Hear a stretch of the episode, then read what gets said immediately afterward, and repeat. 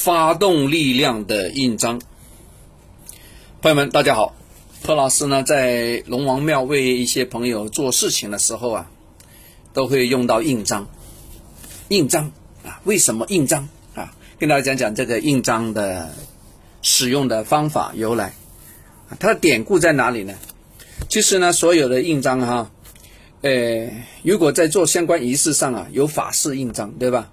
它做的是一个祈求吉祥啊，话说做超度、做驱魔的时候的一个表文上面的一个盖章，有时不是在表文上盖的，是在促进某件事情的时候，要发出权力的时候，就说命令式的时候呢，也要用到印章。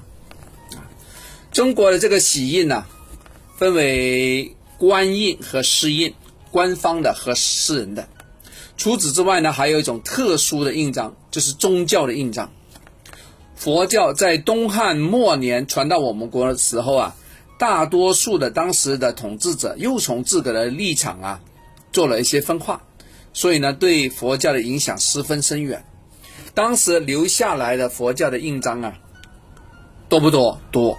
嗯，多，但是几乎就分为两类，一个是政府颁发给寺庙用的那种凭证，代表你是官家允许；还有一种呢是佛教寺庙里面自个铸造的雕塑的，啊，以供室内，比如说我们庙里面、我们观里面、我们这个院里面，对吧？所用的做法事时候用的那种印章啊。那么佛法里面的生宝印。就是佛教里面的最高境界。佛教里面用的这个法印呢，比如说它是生字咒章啊、发遣符啊、发帖啊，对不对？超度亡魂呐、发送野鬼呀、啊，开启幽冥，对吧？法印在实际上的应用啊，非常的大。比如说在天坛里面做相关的法事的时候，比如说为国家做祈祷啊。对吧？要解灾呀，免疫呀，啊，要祈祷下雨啊，对吧？要安宅呀，要镇土啊，对吧？要祈福啊，要延寿啊，要去病啊，要消灾呀，超度亡魂，其实都离不开法印啊。哎，比如说有些朋友说要修炼法术的时候啊，也要拿个东西正敞着。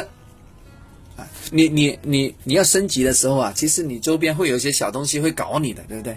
那搞你怎么办呢？那你你总得有厉害的东西吧，对吧？要镇山之宝，我把这个龙印一放在这里，你们那帮家伙滚蛋，是吧？走得远远的，你不要来，是吧？哎，他们看到哇，哎，这个谁谁谁在修炼的时候啊，他在升级的时候，我们搞他不行啊！你看边有个有个镇宅宝物啊，有个龙印哦，对吧？他不敢搞你啦，对不对？为什么？因为他以前就是被这样的龙印、被这样的印章给打发走的，是吧？人家一个表文一盖个章，就说你这个乱搞的家伙、王八蛋，你滚蛋，是吧？你你不不这一张把你给盖了，是不是？该把你给办了，是吧？让你永不超生，所以他就躲得远远的了啊。但是因为呢，他被发配到外边去了，是吧？游离在三界之外啊，可是他能够听到一些东西的呼唤，是吧？话说他以前跟你有一些关系啊，有些过节，他不想让你升级，他回来搞搞你。但如果呢发现呢你边上有印章的话，他也不敢动你，是吧？